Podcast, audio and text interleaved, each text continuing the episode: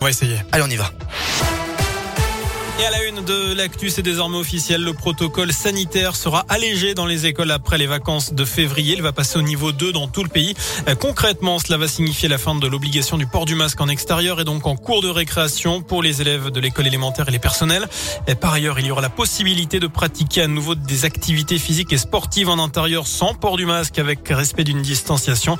Les règles de limitation du brassage sera désormais, eh bien, ce sont désormais des règles possibles, notamment à la cantine. Et puis en ce qui concerne le les élèves et le personnel cas contact n'auront qu'un test à réaliser au lieu de trois. Alors chez nous, toutes ces nouvelles mesures seront appliquées dès le 28 février, jour de la rentrée. C'est à cette même date que le port du masque ne sera plus obligatoire dans les lieux clos soumis au pass vaccinal à part dans les transports. Ils sont partis, notamment du Zénith d'Auvergne ce matin. Les convois de la liberté prennent la direction de Paris. La préfecture a interdit leur présence dans les rues de la capitale. On rappelle qu'ils protestent contre les restrictions sanitaires et le coût de la vie notamment. Alors est-ce que vous soutenez cette mobilisation C'est la question du jour sur radioscoop.com. Vous avez jusqu'à 19h pour répondre sur notre site internet. Un grave accident de la circulation dans l'Allier. Hier soir, deux véhicules se sont percutés sur la départementale 907 à hauteur de la commune de Bilzois. D'après la montagne, une conductrice de 70 ans a dû être désincarcérée par les pompiers avant d'être transportée à l'hôpital de Vichy en urgence absolue. L'autre conducteur âgé de 49 ans a été plus légèrement blessé. Il se trouve qu'il était positif à l'alcool. Il a tenté de fuir lors de son passage à l'hôpital. Dans l'actualité également, Nordal Lelandais a enlevé Maëlys pour la violer et la tuer. C'est l'intime conviction de l'ancien procureur de Grenoble venu témoigner ce matin devant la cour d'assises de l'Isère. Jean-Yves Coquillard était en poste à l'époque de la disparition de Maëlys de Aorojo. C'était en août 2017.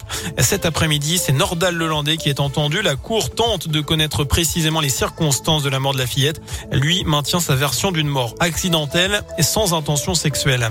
Rappelez-vous, c'était euh, le 30 décembre dernier en Arabie Saoudite. Le véhicule du pilote français Philippe Boutron a explosé lors du Dalcar. Euh, la piste de l'attentat se confirme. Selon une source proche du dossier, il y a eu la pose d'un engin explosif improvisé. Philippe Boutron avait été gravement blessé. On passe au sport avec le début de la 24e journée de Ligue 1. Aujourd'hui, Paris reçoit Rennes, c'est à 21h. Clermont accueillera Saint-Etienne dimanche à 15h. Notez que cette rencontre se jouera à guichet fermé. Je rappelle aussi que nos Clermontois sont 15e du championnat, tandis que Saint-Etienne est lanterne rouge. Les Jeux Olympiques avec la déception tout à l'heure pour le biathlon féminin. Pas de médaille pour les Français. C'est la première épreuve de ce sport sans podium pour l'équipe de France. Les garçons enchaîneront dès demain à 10h. Enfin, ce soir, ce sont les victoires de la musique. Mhm. Les grands favoris, eh bien, ce sont le rappeur Orelsan et Clara Luciani avec quatre nominations chacun. Le lyonnais Woodkin est lui en lice dans la catégorie concert. Stromae sera président d'honneur. Jacques Dutronc lui recevra une victoire d'honneur pour l'ensemble de sa carrière. Les victoires de la musique, c'est ce soir, c'est en direct sur France 2 et c'est à partir de 21h10. Voilà pour l'essentiel de l'actu. Merci.